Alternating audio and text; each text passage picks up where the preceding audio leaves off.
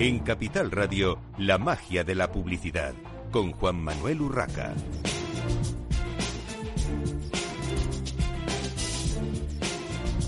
Buenos días, bienvenidos un viernes más a la magia de la publicidad en Capital Radio. Hoy vamos a hablar, además de marketing y publicidad, como siempre, sobre todo de comunicación, de comunicación en el más amplio sentido, de comunicación comercial, de la comunicación de las empresas. Y para eso tenemos con nosotros a Ludi García, presidenta de ADCEC. Bienvenida, Ludi. Muchas gracias. Tenemos a Óscar López, director de investigación y estudios de Scopen. Bienvenido, Óscar. Hola, buenos días. Tenemos a Héctor Abanades, Research Manager de Scopen. Bienvenido, Héctor. Muchas gracias, buenos días. Y a Luis Dorado, director y socio de asesores de Relaciones Públicas y Comunicación. Y, viejo amigo, al igual que Ludi. bueno, pensé que me ibas a olvidar. ¿eh? Nosotros no somos tan viejos, entonces. Bueno. Pero igual de amigos. Vamos a hablar del PR Scope, del aniversario de ADCEC y en general de la situación del sector. Y por ahí quiero empezar para que eh, situemos el tema y brevemente me comentéis cómo está el sector de las agencias de comunicación y relaciones públicas en estos momentos. Eh, Ludi. Pues eh, mira, comentaba hace un ratito con, con Luis que estamos en un momento eh, bueno. La verdad es que desde un punto de vista eh, de mercado, eh, estamos en, en, un momento muy interesante porque estamos viendo además que la pandemia nos ha convertido en un servicio, eh, un servicio de consultoría clave, ¿no? Eh, donde, bueno, pues cada vez más eh, los valores, propósito, reputación, son cosas muy importantes dentro de, las organizaciones, más allá de la información comercial, ¿no? De servicios, de productos, el, el dar a conocer todo lo que hay detrás de las compañías, ¿no? Es algo fundamental. Estamos cuidando de muchas empresas, estamos cuidando de sus directivos eh, y estamos poniendo en contacto a organizaciones y empresas con medios de comunicación, ciudadanos, consumidores y cualquier otro este, stakeholder. A pesar de todo esto, de que yo creo que tenemos, eh, si cabe todavía, más valor que, nunca, pues eh, la mala noticia es que desde el punto de vista de remuneración eh, seguimos siendo un servicio poco valorado económicamente. Y sí, bien valorado, lo, nos lo comentaban nuestros compañeros de, de Scopen por el sector en general, pero poco remunerado y bueno, pues la pandemia ha hecho que esta remuneración incluso baje eh, un poco un poco más. Luego entramos con, con, esos detalles. Luis, ¿tú cómo ves el sector? Yo coincido con, con Ludi en que estamos en un momento mm, bueno, eh, conjunturalmente bueno, eh, y la pandemia a mí me ha sorprendido porque creo que el negocio eh, ha, ha, mejorado eh, y creo que eso obedece también a que eh, las audiencias se han atomizado. Eh, antes, con, llegando a un, un, número pequeño de personas, podías tener una enorme capacidad de influencia y ahora nuestra importancia es aún mayor porque creo que somos las consultoras de comunicación aquellas que son capaces de identificar cómo llegar de la mejor manera posible y de la manera más específica según el tipo de cliente ante esa multitud enorme de agencias. Y creo que eso es lo que también en este momento en el que la pandemia nos ha metido a todos en, en nuestras casas, eh, creo que eso ha, ha, impulsado el reconocimiento de esa importancia que creo que las consultoras tenemos y que, y que tanto Ludi y yo charlábamos antes que, y que de, demandamos y reivindicamos porque creo que somos realmente las, las compañías que sabemos cómo identificar esas audiencias y cómo, y, cómo, y cómo tocarlas de la manera más adecuada. Y ahora sí, perdonadme, ¿cómo ha influido este más de año y medio que llevamos de crisis sanitaria? Eh, la falta de eventos presenciales, la caída de presupuestos de alguna manera también en comunicación en las empresas, eh, en el sector y, en concreto en vuestras propias eh, agencias de comunicación. Yo creo que a nosotros, con, con, franqueza, lo decía antes, lo decía antes, a mí me ha sorprendido que ha habido un, un repunte de la actividad en el momento más, más difícil. Creo que los principales obstáculos han sido aquellas compañías de sectores especialmente afectados por la pandemia, pues puede, ser el turismo, por ejemplo, en el que ahí sí que ha habido compañías que han recortado o total o parcialmente su, su inversión en, en, con nuestro, en nuestro tipo de negocio. Sin embargo, también ha habido otras que han, que han experimentado un incremento de actividad y que nos han necesitado mucho más. Y bueno, el, el balance, insisto, me sorprende porque yo pensé que iba a haber una caída importante, pues eh, eh, es, es, el balance es positivo. A nosotros nos, ha sucedido lo mismo. O sea, tenemos en Hotwire una base de clientes tecnológicos o de nueva economía eh, que se han visto pues reforzados durante durante estos meses de pandemia, desde marketplace o con empresas de, para conocer personas o cualquier otro tipo de servicio ¿no? que tiene una base tecnológica, se ha visto reforzado durante, durante estos meses. A nivel de clientes, también comentaba antes con Luis que estamos viendo mucho movimiento, ¿no? Empresas que están cambiando, quizás que se necesitan a lo mejor resetear después de, de, de este casi año y medio, ¿no? Y hay concursos.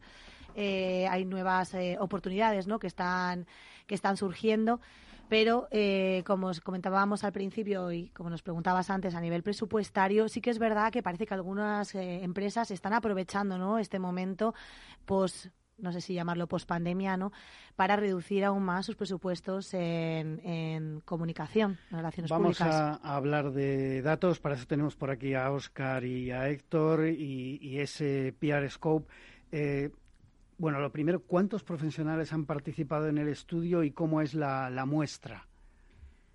El estudio llega a su séptima edición este año, una iniciativa que nació en el año 2009. Hemos hecho el trabajo de campo a entrevistas a responsables de comunicación del 23 de marzo al 28 de mayo, por tanto son datos muy recientes y datos también muy dentro del contexto en el que nos encontramos ahora mismo.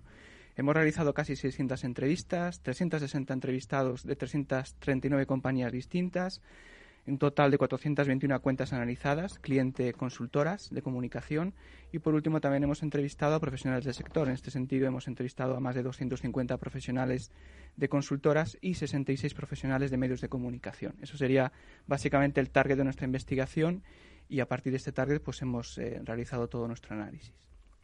Y Héctor, ¿qué tendencias se ven en el estudio Pierre Scope de este año? Bueno, eh, por hablar un poco de algunos highlights que creemos que son más relevantes.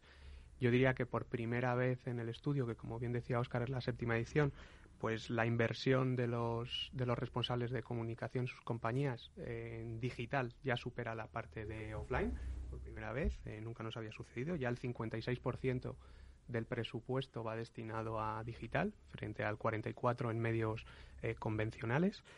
Eh, yo también hablaría de la importancia de los medios ganados por encima de los medios propios y de la parte más de paid. cada vez cobra más importancia. También hay que tener en cuenta que, el estudio, como decía Oscar, pues lo hicimos en plena apocalipsis zombie, un poco que, llamo yo, y también ha influido el, contexto en los, en los datos. Hablaría también de que cada vez se va buscando más la integración de, servicios con las propias consultoras. Sí que es cierto que algunos profesionales, por, por, sus propios cargos, por su propia compañía, sí que buscan especialistas en determinadas áreas del corporativo, del financiero, de public affairs, pero en líneas generales la tendencia es a querer tener una agencia que te resuelva todas esas necesidades, que va un poco en contra del mundo de las agencias creativas, por ejemplo, que ahí sí que cada vez se va buscando más especialización. Y por último te hablaría de, de tres aspectos que cada vez cobran más importancia en el día a día, en la selección de consultora. Te hablaría de la importancia del equipo de profesionales, de las personas, eh, de la experiencia que tienen, del conocimiento, del entendimiento del negocio que pueden aportar, la creatividad, la innovación para, para conseguir diferenciarse, que creo que todas las consultoras han hecho mucho hincapié en los últimos años y se han reforzado mucho en ese área que creo que era una de las áreas más débiles y el ámbito estratégico. Y el ámbito estratégico que, cobra mucha importancia, inclusive por, otro, por encima de otros aspectos, sobre todo a la hora de, seleccionar consultora. Todo lo que es la capacidad estratégica y también creo que es el otro área en el que las consultoras pues se han y os habéis reforzado mucho. Me, me, gustaría añadir, antes os preguntabas por el tema de lo de los eventos, la verdad es que creo que hemos aplicado la creatividad eh, en nuestro trabajo. Hemos salido adelante, hemos hecho eventos, ruedas de prensa, entrevistas eh, de manera virtual. Hemos conseguido que la actividad con nuestros clientes se mantenga, la relación con los periodistas, eh, bueno, pues lo más, de la manera más normal. Y bueno, ha aflorado, sinceramente, ¿no? Un, un, espíritu ¿no? y una creatividad dentro de lo que es el propio sector que para mí es admirable, ¿no? Como hicimos plug and play y pues tenemos que cambiar el mood y vamos a volver a o a seguir haciendo nuestro trabajo eh, como hasta ahora, teniendo en cuenta que no podemos salir de casa. una de las cosas que decías que había, exactamente hablabas de que había más inversión online que offline. Eh, Y yo quiero reivindicar algo en, en, respecto a nuestro papel como agencias. Creo que cada vez hay menos división. Bueno, creo que no debería haber división. Todo es más líquido. Creo que, creo que nuestras las consultoras, ni, ni de creatividad ni estratégico, creo que nosotros, como decía antes, tenemos que ser aquellos que ayuden a nuestros clientes y a las compañías a relacionarse con sus audiencias en cualquier ámbito. Y somos nosotros, por eso, y Ludi y yo reivindicamos nuestra posición de agencias por encima de otras, porque creo que la agencia creativa, la agencia de producción, la agencia de publicidad, creo que tiene segmentos mucho más estancos de actividad y, sin embargo, nosotros siempre hemos estado por arriba, o nuestra capacidad tiene que estar la de ayudar al director general o al director de marketing a desarrollar su, su, su negocio o, potenciar su negocio y somos nosotros quienes siempre además hemos tenido esa función al lado del director general por ahí la importancia y por ahí el, lamento que comparto con, con, con Ludide. Creo que nuestro reto está en, hacer, en hacernos valer. Es algo legendario en las agencias de comunicación, hacernos valer eh, y es el reto de la DCEC y es el reto de las consultoras desde hace muchos años y creo que sigue siéndolo. Hacernos valer porque nuestro valor es evidente y creo que ahí es donde tenemos que seguir apostando porque hay una integración de servicios que tiene que estar liderada por, por las agencias de comunicación porque somos quienes conocen las audiencias. Bueno, antes de seguir con el tema del estudio y ya que eh, tanto Ludi como Luis, los dos habéis sacado el, el tema de la remuneración, ¿cómo es la remuneración de las agencias de comunicación en estos momentos y cómo creéis que debería ser? Eh, hay, un, hay un lamento general en, las agencias eh, y es que mm, se valora poco la parte de remuneración, es decir, eh, las empresas están dispuestas en general a pagar poco. sí se valora vuestro trabajo, pero, pero a bajo precio. No sé si, si coincidís y, cómo creéis que, que, tendría que ser la remuneración de, las agencias de comunicación. En el informe de Scopen está claro que nuestros clientes eh, entienden y valoran eh, en gran medida ¿no? el trabajo que, hacemos. Eh, y, es triste, ¿no? Estar siempre con, con, este lamento que a mí a veces hasta me da apuro, ¿no? Porque parecemos unos pedigüeños, ¿no? Simplemente, eh, bueno, pues eh, somos un eh, servicio de consultoría estratégico, como ha comentado Luis. Ayudamos a los clientes a conectar con sus audiencias, cuidamos de la reputación de los principales CEOs del IBEX 35 y de sus empresas. Y, bueno, creemos que tenemos que ser pagados con eh, con respecto al valor que estamos ofreciendo a las, a las compañías. Y la verdad es que es triste a veces como eh, las empresas tienen grandes presupuestos ¿no? para otro tipo de, de servicios, eh, principalmente los pagados, ¿no? inversiones publicitarias de cualquier tipo, incluso los contenidos pagados, que también es un nuevo área, como decía Luis, que estamos empezando a, bueno, llevamos tiempo desarrollando, ¿no? el branded content, etcétera, y sin embargo, el valor de la consultoría estratégica, las horas de las personas personas cualificadas que hacen ese trabajo, no se entiende que deba remunerarse al mismo nivel. Pero yo creo que hay, un trabajo que tenemos que hacer eh, todos. Yo creo que también me, cuesta, coincidiendo mucho con lo que dice Ludi, me, cuesta mucho generalizar porque, porque no, me quiero hacer, no me quiero hacer de menos. Creo que eh, también depende del tipo de cliente, mm, la situación. Creo que actualmente, después de este año y medio, casi dos años de crisis sanitaria, eh, muchos presupuestos se han reducido y lo sufren agencias de comunicación, pero lo sufren, lo sufren agencias de publicidad, agencias de producción. Todo el mundo estamos sufriendo una reducción de costes y una cierta incertidumbre en lo que sucede, lo que va a suceder en los próximos meses. Y eso lo sufren los directores de marketing o los de comunicación, que son quienes nos remuneran. De todas maneras, mm, es cierto, creo, yo, yo insisto con mi libro, creo que tenemos que ser nosotros quienes hagamos entender nuestro valor y nuestra importancia a los, clientes, porque es, es incuestionable, es incuestionable. Y estoy convencido que Ludi, mm, y como yo, como otras agencias, lo vemos a diario. Nos preguntan en muchos casos a nosotros sobre temas que van mucho más allá del, del índole mm, puramente de comunicación, porque nuestra visión del campo del marketing de comunicación es mucho más amplio que otras compañías del sector de marketing que tienen segmentos, insisto, mucho más reducidos y creo que eso es algo que se debe pagar. Y bueno, y también debemos ser y debemos ser nosotros, las agencias y las consultoras quienes, bueno, pues eh, peleemos por ello y hagámoslo valer. Yo creo que la valoración, Luis, eh, existe porque lo dice Scopen, o sea, los clientes valoran lo que hacemos. Eh, lo que pasa es que, bueno, no nos vale solamente en estos momentos no con, la valoración eh, que se agradece, sino que debería ir acompañada de una remuneración adecuada. En ese sentido, y no, no quiero hablar ¿no? De, de, situaciones individuales que, como tú dices, es verdad que no se puede extrapolar a todos los clientes ni a todas las empresas, pero desde ADC que hemos hecho un estudio que presentaremos eh, en breve, no puedo hacer spoiler ¿no? de lo que representa eh, el sector de la consultoría de comunicación en el Producto Interior Bruto Español y, sinceramente, creo que va a sorprender bastante eh, los datos que vamos a compartir. Siguiendo con, datos, eh, a mí ha habido una cosa también de, las eh, conclusiones del estudio que me ha llamado la atención. Esto es más para, para Héctor y, y Oscar. Eh, desciende la duración en las relaciones cliente-agencia, pero aumentan las relaciones continuas o, de largo plazo frente a, a, los proyectos puntuales, ¿no? Eh, ¿cómo, casa esto con, todo lo que estamos hablando? Bueno, eh, casa un poco porque también lo que nos hemos encontrado es que cada vez hay más agencias de comunicación.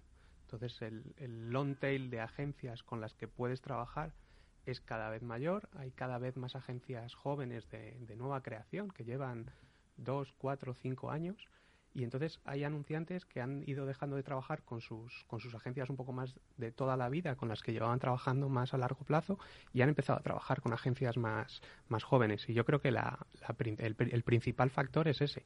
Nuevas agencias con las que no se puede llegar más de cuatro años trabajando porque no habían nacido hace cuatro años y entonces que, que cada vez tienen más clientes. Entonces de ahí viene el descenso de la, de la duración media. Pero sí que es cierto que se sigue trabajando de forma continua, eh, la remuneración sigue siendo un fee, no, no se trabaja casi, eh, solo uno de cada diez eh, anunciantes, de cada diez compañías trabajan de forma por proyectos, luego en líneas generales es de forma continuada y con, y con fee mensual.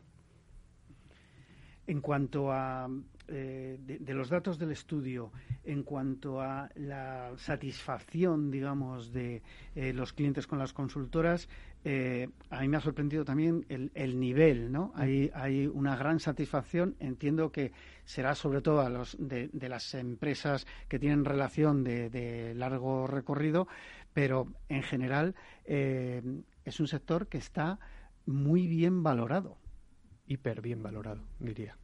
Porque eh, hay pocos negocios donde la relación cliente-proveedor, la confianza sea tan importante. Puede haber relaciones cliente-proveedor que sean buenas, pero sean tensas, frías, distantes. Tú te vas a fugaces, tú vas a comprar unos zapatos y estás y te vas. Sin embargo, la relación cliente-consultor de comunicación es la confianza es que es fundamental, lo decía Ludi antes, es que están, ponen en manos de las agencias y las consultoras su reputación y su imagen. Es lo más valorada. Y creo, que, y creo que ahí está la clave de nuestro negocio, quienes son aquellas compañías, y perdonad, para, para nosotros eh, eh, el, el nuestro leitmotiv es generar esa confianza desde el primer momento, mucho más que otras cosas, porque creemos que es lo que hace, o yo agradezco que en el estudio saliéramos como una de las compañías, la segunda compañía más valorada por los clientes, exactamente por eso, porque hemos trabajado muchísimo en generar esa confianza, porque es que es fundamental, y sobre eso es que se construye duración, años de confianza, clientes longevos, bueno, y creo que hay y eso es algo que no pueden decir otras otro tipo de incluso otro tipo de negocios. La confianza es fundamental en la vida, pero creo que hay muchos tipos de relación cliente-proveedor y sin embargo creo donde es importantísimo y, clave que exista la confianza es en el nuestro. Cambiando un poquito de tema y, sacando algo que eh, hace muchos años que, lo vengo escuchando y quizá en los últimos tiempos con, con, más énfasis, eh, las empresas, los, los, clientes siguen abusando, y la palabra abusando la pongo yo, ¿eh? de los concursos masivos para obtener ideas gratis. Mm, esto, esto es una queja generalizada. cada vez que hay y, estamos volviendo ya, gracias a Dios, durante este mes de septiembre hemos vuelto a, las ruedas de prensa presenciales y cuando he hablado con, compañeros vuestros de, agencias, muchas veces ha salido este, este tema. ¿Cómo lo veis? Bueno, en ese sentido, eh, ahí tenemos novedades. Eh, recientemente, antes del verano, hemos presentado junto con DIRCON y AERCE, que es la Asociación de Directivos de, Compras, un manual de buenas prácticas para hacer concursos eh, entre consultoras de comunicación, donde ambas partes, ambas asociaciones han reconocido ¿no? el valor de las ideas creativas que se puedan presentar en los concursos y cómo siempre que se dé un briefing sobre una idea creativa hay que remunerarlo.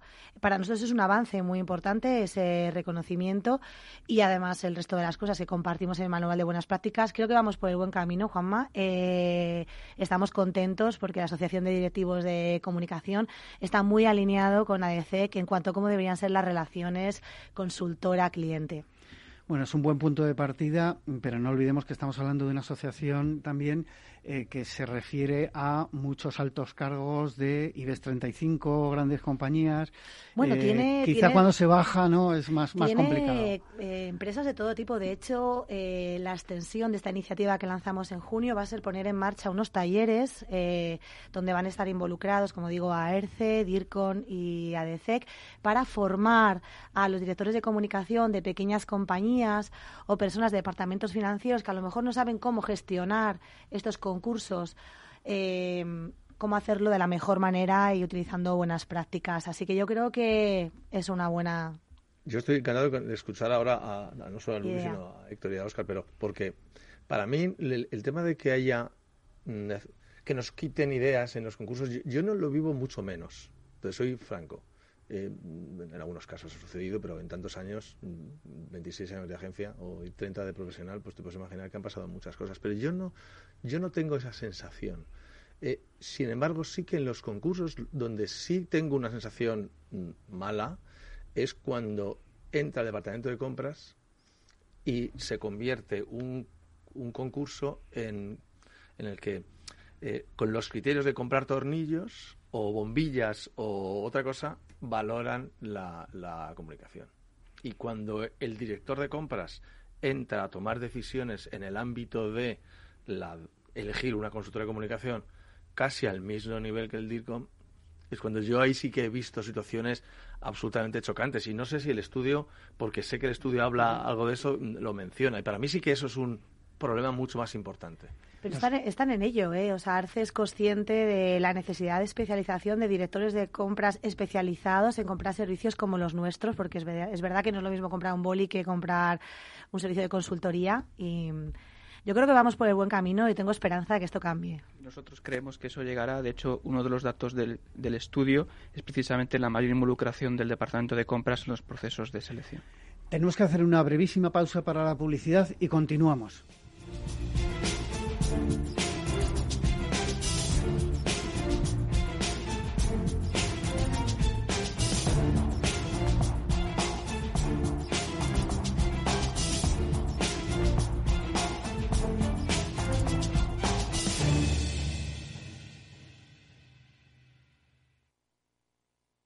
En abril, aguas Novi.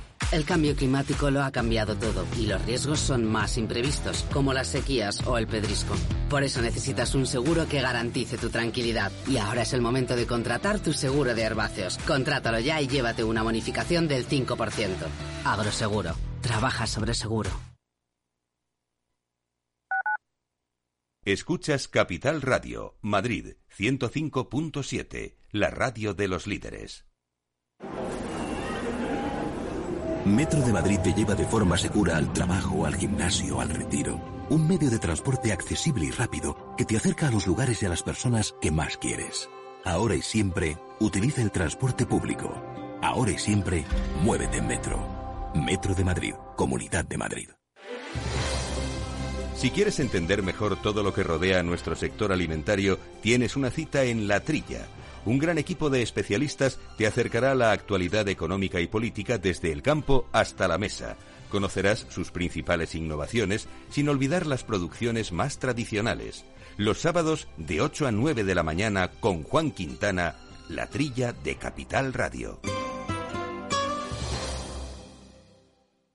Capital Radio. Siente la economía.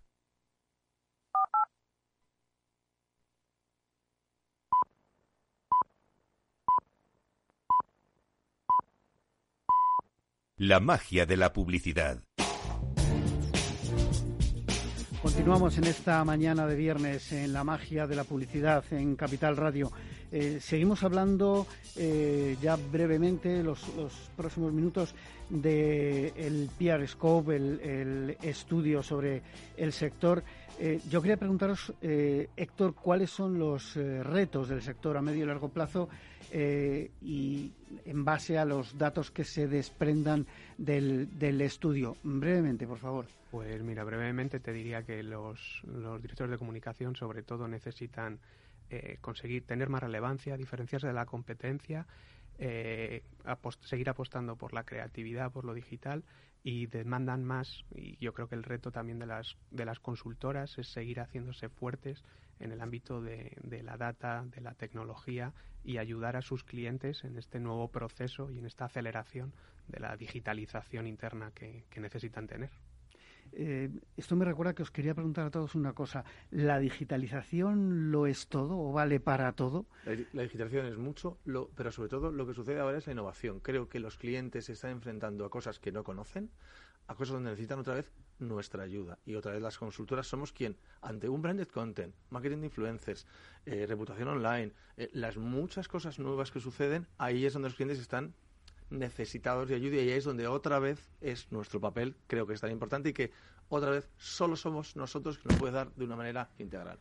A ver, la digitalización ha llegado a nuestro sector igual que a otros muchos. ¿Cuál es el problema?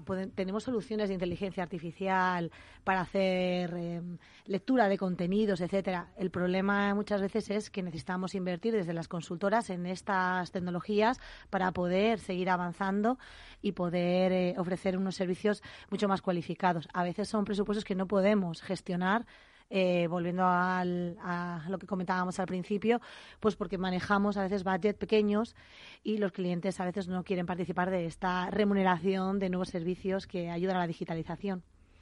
Eh, brevemente, otro de los datos eh, que se desprende del estudio, aunque ya parte hemos comentado, es la valoración en general del sector. qué nos podéis comentar? Mm, nosotros eh, tenemos eh, un análisis sobre la satisfacción de las consultoras con sus clientes actuales y la verdad es que nos hemos encontrado el dato más alto de las últimas ediciones del estudio, incluso de las siete ediciones que llevamos en la, investigación.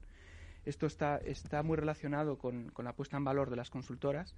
La verdad es que cada vez tienen más valor y sobre todo en el momento actual en el que estamos, se han acercado mucho más a los clientes y les han ayudado mucho más a los clientes durante toda, durante toda esta época. También es cierto que hay nuevas necesidades, sobre todo relacionadas con lo tecnológico, con lo digital, como ya hemos comentado, y ahí es donde las consultoras sí tienen que hacerse cada vez más fuertes, porque es uno de los retos, como comentaba antes Héctor, que es necesario para todo el sector, no solamente para este, sino para el resto de sectores, y que la situación actual pues ha hecho florecer todo ese tipo de, de necesidades. Así que creemos que están en una muy buena posición las consultoras, así lo dice nuestro estudio. Es una relación muy saludable actualmente con sus clientes y creemos que deben continuar en esa, en esa línea. Bueno, y para terminar, eh, Ludi, como presidenta de ADC, 30 aniversario de, de la asociación, brevemente, ¿cómo se va a celebrar? Bueno, pues la verdad es que para nosotros es un hito importante eh, destacar que esta profesión es muy, muy nueva en España. Está presente desde los años 60, cuando se creó la primera agencia de comunicación. Quizás es nuestra juventud, a lo mejor, la que nos esté llevando a todas estas cosas que comentamos, ¿no? Que necesitamos un poco más de recorrido para consolidarnos. Espero que no. Eh, vamos a presentar una nueva ECEC, eh, una nueva marca que responde a los nuevos tiempos eh, de los profesionales, de las consultoras y de los servicios que nos están demandando nuestros clientes. Em, la verdad es que hemos evolucionado muchísimo. Estamos eh, em, ahora mismo, yo creo que dando lo que mucho más allá de lo que nos están pidiendo nuestros clientes y tenemos mucho, ¿no? Que por delante y en que crecer. Pues eh, muchas gracias, eh, García, presidenta de CEC, e eh, Luis Dorado, director y socio de Asesores de Relaciones Públicas y Comunicación, Óscar López, director de Investigación y Estudios de Scopen, y Héctor eh, Abanades, Research Manager de, de, Scopen, por estar esta mañana de viernes con nosotros en la magia de la publicidad en Capital Radio. Y nosotros continuamos con Pancho Casis, Partner and Global Chief Creative Officer de la agencia David o David. Pancho, bienvenido a Capital Radio. Hola, ¿qué tal? bueno, Eh, la agencia David este año eh, ha, sido protagonista de un hecho histórico para España en el Festival de Cannes, ya que por primera vez una agencia ha conseguido, una agencia española, ha conseguido tres grandes premios eh, para una misma campaña, en este caso una campaña de Burger King y además un titanio. Bueno, Pancho, lo primero es qué ha supuesto para vosotros conseguir este, estos galardones.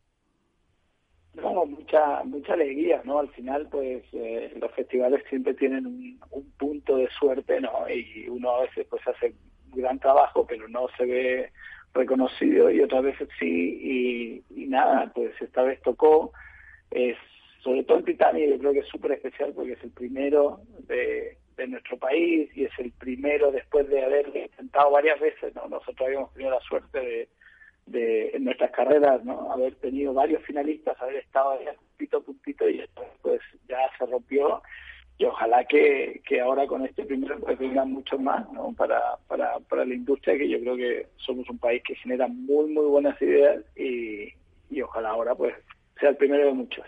Y hablando de esas eh, ideas, eh, ¿Cómo surge esta idea y, cómo fue el, proceso de, creación? Eh, te voy a pedir, Pancho, no sé si estás en un sitio que hay poca cobertura eh, o, que intentes hablar un poquito más alto. Vamos a ver si logramos una mejor comunicación. Ah, estoy técnicamente en un sitio donde hay cobertura máxima, pero vale, lo intento. Bueno, ¿ahí se escucha mejor? Yo creo que sí. ¿Cómo surgió esa idea? Bueno, la idea sale de un, de un, obviamente teníamos un brief para conectar con el mundo gamer eh, encima de la mesa y uno de los creativos, un día de, de, verano, recuerdo, bastante caluroso, pues hizo la observación de, oye, una, te has dado cuenta, ¿no?, que los videojuegos recrean la realidad hasta el más mínimo detalle. De hecho, teníamos una idea que tenía que ver con las botas de los jugadores, tal, no nos dimos cuenta que sí, que claro, eh, eso pasaba. Y ahí es cuando el creativo dice, oye, ¿por qué no cambiamos algo en el mundo real, cosa que el videojuego lo, lo ponga y nosotros pues luego a partir de ahí podemos hacer una campaña, ¿no? Y de ahí nace la idea de, oye, patrocinemos a un equipo en el mundo real, a ver si luego le podemos sacar partido en el mundo virtual. ¿Y qué obstáculos os encontrasteis? Porque entiendo que no es, no es fácil a la hora de poner en marcha este tipo de acción.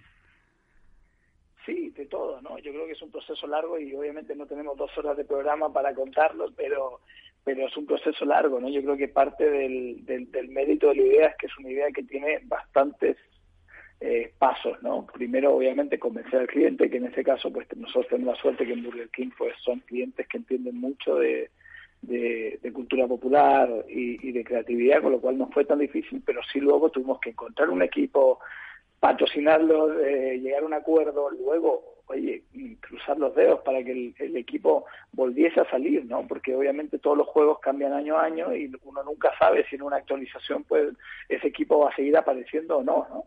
y ya una vez que confirmamos que eso que eso sucedía y que nos fuimos corriendo al corte inglés a comprar el videojuego y vimos que estaba, pues ya se activó toda la eh, maquinaria para sacar la campaña al aire.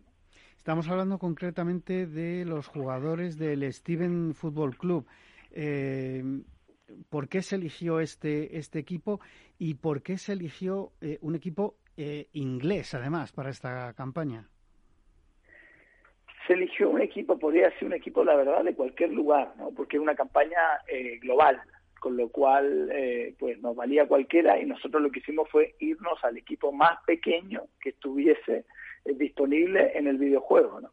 Y ahí es cuando caemos en varias opciones, pero Stevenage nos llamó eh, particularmente la atención porque es un equipo de Londres que tiene un Burger King a una manzana del estadio, con lo cual Burger King pasa a ser parte de la cultura también del equipo y de ahí hicimos crecer la idea, ¿no? Al final, una de las cosas que hay que entender es que en el mundo gaming y en el mundo eh, este digital de streamers de hoy en día, pues fronteras no hay muchas, ¿no? Ibai, por ejemplo, es un gran ejemplo, ¿no? Es súper famoso aquí, tiene una influencia espectacular, pero ya en Latinoamérica es un personaje eh, y empieza a ser un personaje muy grande en el mundo, ¿no? Y eso nosotros sabíamos que no importase dónde fuese el equipo, pues la gente eh, iba a entender la idea y se la, y se la iba a hacer propia. ¿Y cómo fue la reacción del cliente al escuchar la idea? Porque, claro, una cosa es eh, hacer una campaña, digamos, de, patrocinio, de presencia en el mundo deportivo al, uso tradicional y otra cosa es eh, mezclar esto que, que, has contado, ¿no? Mezclar mundo real y el mundo virtual de los, de los eSports. No, al cliente le encantó. Este es un cliente de Burger King, pues en todo el mundo. Nosotros trabajamos con ellos en varios mercados, lo más importante, Estados Unidos, Brasil, España, eh, etcétera. Ellos entienden mucho de creatividad y de hecho nosotros recibimos muchas ofertas de eh, patrocinios por ser Burger King, ¿no? de equipos de fútbol, de, de grandes de equipos de la NBA, etcétera, y siempre las rechazamos por un tema de querer que ese patrocinio tenga un significado más allá de simplemente poner un dinero para, para que un logo aparezca por ahí, ¿no? Entonces, cuando ellos vieron la idea y entendieron, claro, el potencial que tenía, sobre todo en el mundo gamer, que era lo que nosotros queríamos conectar más, eh, pues les encantó, ¿no? O sea, no hubo, ahí justo es una de las cosas que eh, con Burger King es una suerte y no tenemos tantas trabas. Bueno, y a nivel, em, digamos, tecnológico, mm, para, para llevar a cabo eh, la campaña, el, patrocinio y la activación de, la campaña, porque muchas veces eh, hablamos en este programa de patrocinios y eh, siempre me queda en la mente la idea de que una cosa es la inversión en el patrocinio en sí y otra cosa es la activación de ese patrocinio, las actividades que hay que hacer alrededor, que probablemente cuestan el, el, doble que el propio patrocinio. ¿Cómo, ¿Cómo ha sido en este caso? No, en este caso la verdad es que el patrocinio de nuevo, por ser un equipo de cuarta división inglesa, pues el patrocinio en sí, el coste no fue mucho, ¿no? Yo creo que lo que tiene esto de meritorio es la idea detrás. Nosotros lo hablamos también con otros clientes, ¿eh? que no son Burger King, que muchas veces te preguntan, oye, ¿y esta oportunidad de patrocinio tal? Yo creo que la gente no es tonta, ¿no? O sea, la gente sabe que X jugador de fútbol no se afeita con esa marca de, de, ¿no? de afeitadoras saben que tal jugador de tenis no conduce ese coche. Si tuviese que elegir, no conduce, ¿no? Entonces nosotros somos un poquito escépticos, ¿no? De los patrocinios. Muchas veces el patrocinio, el que realmente funciona es el que tiene una idea detrás y el que realmente conecta con la realidad de la gente, ¿no? Y en este sentido, pues el haber elegido un equipo tan pequeño, eh, que además, pues para los propios fans del equipo había una conexión porque porque ellos son muy de burger, porque pasan al burger antes y después de los partidos, etcétera, pues le daba un contexto y no hubo problema en ese sentido porque se veía un patrocinio eh, auténtico. ¿no? El problema de los patrocinios en general es gastarse dinero en una cosa que, que no parece auténtica. Sí, el, acercar la realidad del propio patrocinio y de sus protagonistas al, al mercado real, ¿no? A las personas de, de carne y hueso. Total, ¿cuántos, cuántos, ¿cuántas campañas vemos en el mundo, no? Por no dar nombres, pero cuántas campañas vemos en mundo de aseguradoras de coche mm, que utilizan a un, a un actor putrimillonario para que lo tal dices, pero a ver, espérate un segundo, si este tipo en algún minuto llegase a chocar, si es que llega a conducir, porque lo más probable es que tenga chofer, eh, no paga el seguro, no hace el, no hace el, no hace el papeleo ni nada, va y se compra otro coche, ¿no? Y la gente al final, pues aunque uno no, no, a alguna marca les cueste, pues la gente eh, entiende eso no y no conecta con ese tipo de patrocinio. Bueno, cambiando un poco de tema, ¿tenéis alguna campaña de, este alcance en la cabeza para los próximos meses o para esta campaña de, Navidad que se acerca? Nosotros en el mundo gaming lo tenemos siempre muy presente. De hecho, este año ya hicimos otra campaña que, que, también ganó en Cannes y que está finalista ahora en los premios Eficacia porque fue un bombazo.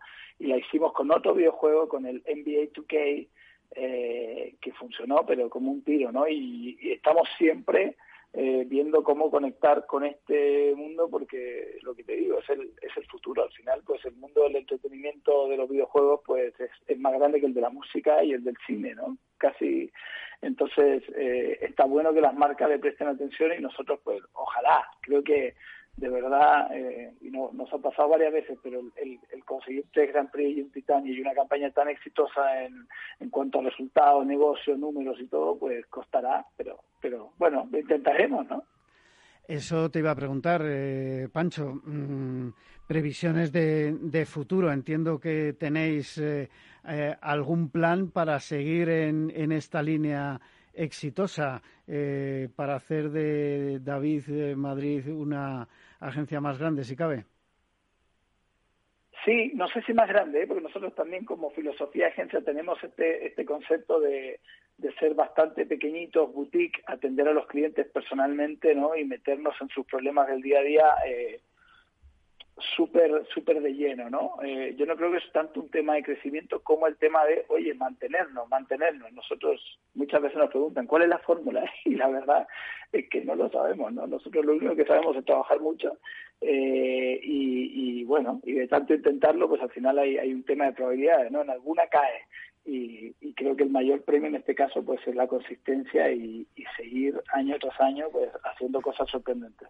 No todos los años pues ganaremos un Grand Prix, probablemente no lo vamos a hacer nunca más, eh, pero sí la idea es estar ahí siempre con, con, con, campañas que ayuden a nuestros clientes a, lanzar productos, a, mejorar servicios y a, enamorar a la gente.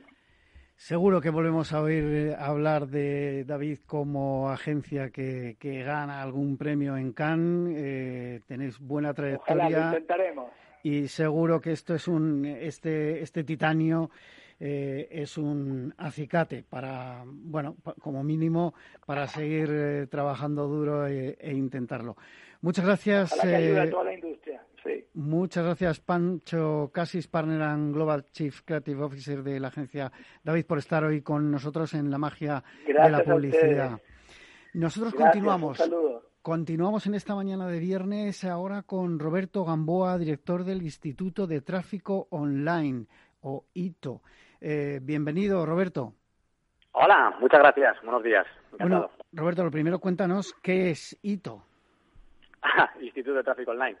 Bueno, es, el, es una entidad formativa eh, online que tiene foco principalmente en formar a nuevos profesionales que desarrollen su carrera profesional dentro del mercado que objetivamente más crece, que es el del marketing digital, y dentro del marketing digital el mercado o el submercado que más crece, que es el de la publicidad digital. Nosotros eh, formamos a gente que hace anuncios, aprende la habilidad de hacer anuncios, de hacer publicidad para cualquier marca de cualquier lugar eh, y, de, cualquier dispositivo. Podemos hacer publicidad en Facebook, Instagram, YouTube, Google y demás. Y nosotros formamos a los profesionales que están atendiendo a todos los negocios que, que tenemos alrededor, desde tiendas físicas, e-commerce, eh, gente que lanza productos digitales, gente que vende servicios, un mercado digital al alza, al fin y al cabo. ¿Y cuál es el, el, o sea, el propósito del instituto, eh, más allá de, formar estos eh, profesionales? ¿qué, ¿Qué visión de la industria tenéis? Nosotros tenemos una visión muy particular de la, de la industria de la formación que tiene que ver con, con los resultados. Digamos que no estamos muy de acuerdo con la formación tradicional, en la que, como bien sabemos, estás estudiando meses o años, de tres a cinco años, y estudias, estudias, estudias mucha teoría, teoría, teoría, y el día de final de la formación pues sales allá afuera y te encuentras con un mercado laboral que a veces no tiene nada que ver con lo que has estudiado, te encuentras sin experiencia y te encuentras muchas veces sin capacidad de, de negociación porque eres simplemente una persona que sale de nuevas, no tiene experiencia y tienes que sujetarte o tienes que aceptar casi cualquier propuesta que hay fuera. ¿no?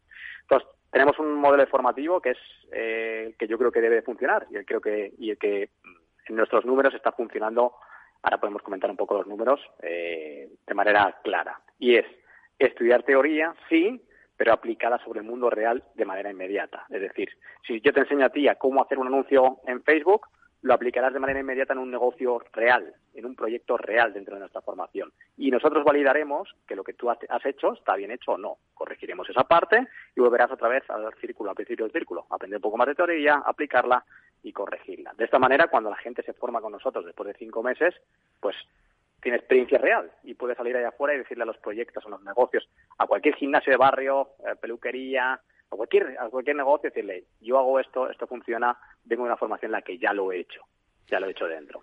Y actualmente la gente que se forma con nosotros, eh, las últimas tres ediciones de nuestra formación, del máster de experto en tráfico online, pues tiene un éxito del 72%. Eh, esto es muy importante porque dentro de nuestra filosofía también está esto. Está, ostras, si vamos a formar a gente, tendremos que medir el éxito de la gente y hacerlo público, porque si no lo mides es que o no te importa o, o no quieres compartirlo. pues nosotros lo, medimos y, lo compartimos públicamente. Y cuando hablas de, esta, de este tipo de formación y de los profesionales que se forman, que, no dejan de ser profesionales del, marketing, eh, em, estamos hablando de, eh, digamos, eh, gente joven que se incorpora a, unos estudios mm, sin formación ni, experiencia previa o tenéis también alumnos de, agencias de medios, agencias creativas, agencias digitales especializadas? ¿Qué, tipo de alumnos tenéis? Pues hemos tenido históricamente, ya siete ediciones y hemos formado a más de 3.500 personas y hay personas no solo de muchos lugares del mundo, sino de perfiles diversos eh, absolutamente. ¿Por qué?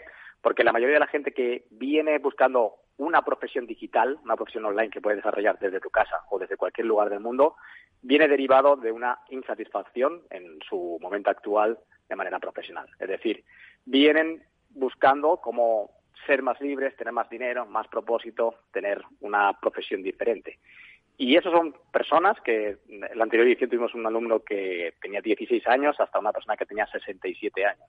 Personas que tienen más conocimiento o menos conocimiento, que vienen ya del mundo del marketing, gente que no ha tocado prácticamente un ordenador. Los perfiles son muy diversos porque digamos que aprender esta nueva profesión digital, que para mí es el, creo que es la gran oportunidad del momento, debido al crecimiento de las redes sociales, es solo un vehículo. Realmente, normalmente las profesiones y a lo que nos dedicamos es solo un vehículo para ir a un destino, que es, pues eso, tener más tiempo, tener más dinero, tener un propósito, tener algo más. Y este es, al final, atrae a perfiles diferentes, de diferentes eh, localizaciones, como te digo, culturas y, y, propósitos. Roberto, me interesa mucho eh, eh, cuál es el balance de parte, digamos, de, de, conocimientos o formación técnica o tecnológica en este caso, porque estamos hablando de algo digital. Tú mismo has dicho eh, hay que tener un ordenador delante. Eh, y, qué mm, componente, qué peso tiene el componente eh, creativo y estratégico? Porque al final recuerdo los primeros tiempos del marketing digital en que parecía que todo estaba en manos de programadores, pero los programadores, con todos los respetos, en general no tenían ni idea de marketing, ni de publicidad, ni de comunicación comercial. Y al final creaban programas muy potentes, probablemente, o potentes para su época, eh, pero, pero luego eh, transformar esas eh, herramientas en útiles para crear una campaña de marketing es otra cosa. Claro. El nivel, el, el asunto estratégico, las habilidades estratégicas y de creatividad en el marketing siempre son importantes. Siempre son importantes, pero no por ello son imprescindibles. Lo que quiero decir es que hay que aprender las bases del marketing y me parece que aprender marketing es muy bueno para todas las personas, no solo si te vas a dedicar a ello o no, porque el marketing va de relacionarse con, con, la gente que tenemos alrededor, va de cómo te comunicas con la otra persona. La publicidad va de eso, de cómo nos comunicamos con el que está allá afuera, cómo nos relacionamos, cómo le atraemos, cómo le influenciamos. Y eso es positivo en cualquier ámbito, en cualquier ámbito. Y voy a decir algo que la gente ah, va a asociar de manera rápida, y es hasta para ligar es marketing hasta para tener una, una entrevista de trabajo. Eso es marketing. Entonces hay que tener un poco las bases del marketing, que son simples, son muy simples, muy simples de explicar, y a raíz de ahí, digamos que tu visión sobre cómo ah, desarrollar tu profesión cambia, porque empiezas a pensar de manera mucho más estratégica. La creatividad, pues siempre publicidad es, es bueno, es positivo, pero estamos hablando de la publicidad más accesible, barata y medible del mundo. Es decir, cualquiera puede entrar en Facebook y hacer un anuncio en día. Eso lo que te hace es que hay ya muchos formatos de publicidad preestablecidos. Y lo que nosotros hacemos, lo que nosotros nos enseñamos son fórmulas que cualquiera puede replicar. Es decir, si yo quiero hacer un anuncio ahora y quiero hablar contigo, yo te hablaré primero de tu problema. ¿Sientes que en la radio eh, pasas demasiadas horas, verdad? Ese es tu problema. Después agitaré un poco el problema. Es molesto pasar todo el día en la radio y no tener un contacto, tal, tal, tal, tal, tal. Y después te daré una solución si quieres cambiar esto, explica aquí, no sé qué, no sé cuántos. Entonces, es una fórmula, esta es una fórmula como hay muchas, muchas fórmulas, las cuales la creatividad es importante, sí, pero hay medios para desarrollar la creatividad y esto se enseña y esto se aprende. Entiendo que la base de marketing entonces es importante en vuestros cursos, pero eh, como decías, también eh, eh, la parte tecnológica para, para conocer pues por ejemplo esas plataformas digitales eh, de, redes sociales en las que eh, la mayoría de las eh, grandes y pequeñas compañías están invirtiendo una buena parte de su presupuesto de, publicidad. Y ahí me gustaría preguntarte si estos profesionales que habéis formado, un poco al hilo de, de, lo que te preguntaba antes, se han convertido en profesionales independientes que tienen pues eh, sus pequeños clientes o eh, en su gran mayoría van a engrosar las filas de eh, las grandes agencias. En la mayoría de las ocasiones son profesionales independientes y de hecho varios de ellos o muchos de ellos montan agencias de tráfico. Pues se asocian entre ellos, buscan colaboraciones y crean, terminan creando agencias de tráfico. Justo ayer estuvimos en, en un directo en YouTube con varias de ellos que los que los límites de la facturación eh, son literalmente infinitos. ¿Por qué? Porque hay literalmente infinitos clientes que necesitan hacer publicidad en redes sociales. La prueba está en que mm, si salimos a la calle y miramos a nuestro alrededor todos los negocios que vemos y no vemos, mm, hay miles y miles de negocios, pero ¿cuánta gente conocemos que se dedica a hacer publicidad online? O como nosotros llamamos nuestro término registrado que es ser un trafficker pues hay muchos más negocios que personas haciéndolo. Y esto lleva, esto lleva a que la gente sea profesional independiente. ¿Por qué? Porque cada uno de, de, los, de las personas que formamos puede trabajar para varios clientes de manera desatendida. Quiere decir que dejan de intercambiar horas por dinero.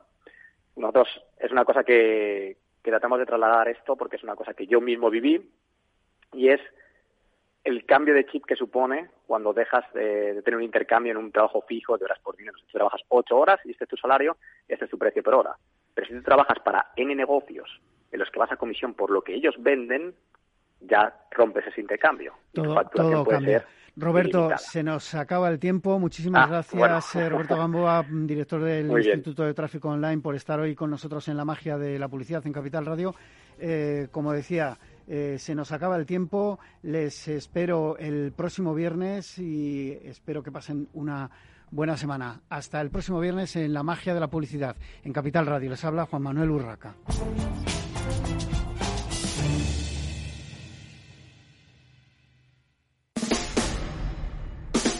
Escucha cada día entre las 8 y las ocho y media de la noche el balance de los deportes con Paco Lloret, la emoción del fútbol y la pasión del deporte en el balance.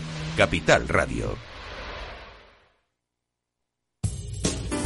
Somos Mazapanes Barroso. En nuestra empresa elaboramos productos con ingredientes seleccionados siguiendo una tradición artesana transmitida de generación en generación desde hace más de un siglo. Te llevamos el auténtico mazapán artesano de Toledo a tu casa. Nos esperan fechas muy especiales en las que no puede faltar en tu mesa. Compra tus dulces favoritos en nuestra tienda online www.mazapanesbarroso.com o llamando al teléfono 92 535 3149. Disfruta del auténtico mazapán con Mazapanes Barroso, maestros artesanos con tradición y calidad desde 1890.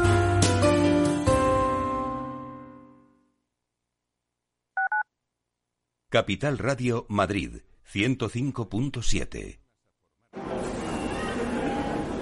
Metro de Madrid te lleva de forma segura al trabajo, al gimnasio, al retiro. Un medio de transporte accesible y rápido que te acerca a los lugares y a las personas que más quieres. Ahora y siempre, utiliza el transporte público. Ahora y siempre, muévete en Metro. Metro de Madrid, Comunidad de Madrid. Si te gusta la cocina gallega de siempre, en el Mesón Gallego 1 y el Mesón Gallego 2 encontrarás los mejores pescados y mariscos de las costas junto a recetas de la Galicia interior, además de las carnes de Sanabria y los mejores embutidos de Zamora y nuestra terraza. Te esperamos en la calle Muller 35, teléfono 91 579 3623 y en la Plaza de la Remonta 13, teléfono 91 579 0769. Una recomendación del programa gastronómico Mesa y Descanso. Gráficas Naciones. Más de 50 años de experiencia en el sector de las artes gráficas. Apostamos por la última tecnología tanto en impresión offset como en digital y gran formato. Realizamos todo tipo de impresión. Tarjetas de visita, folletos, libros, vinilos, decoración y montaje de stands. Más información en el 91 629 2145 o en gráficasnaciones.es. Disfruta de la mejor cocina gallega en Montes de Galicia. Todo un clásico moderno en el barrio de Salamanca. Disfruta de la variada dieta atlántica, de las mejores carnes y pescados tratados con respeto y transparencia y regados con una de las mejores bodegas de la zona. En grupo, en familia o en pareja, Montes de Galicia te ofrece el espacio perfecto en cada ocasión. Los robots escuchamos Capital Radio. Es la radio más innovadora. Oímos a Saragot con Luis Vicente Muñoz. Ahí le has dado. Esto es Capital Radio. Di que nos escuchas.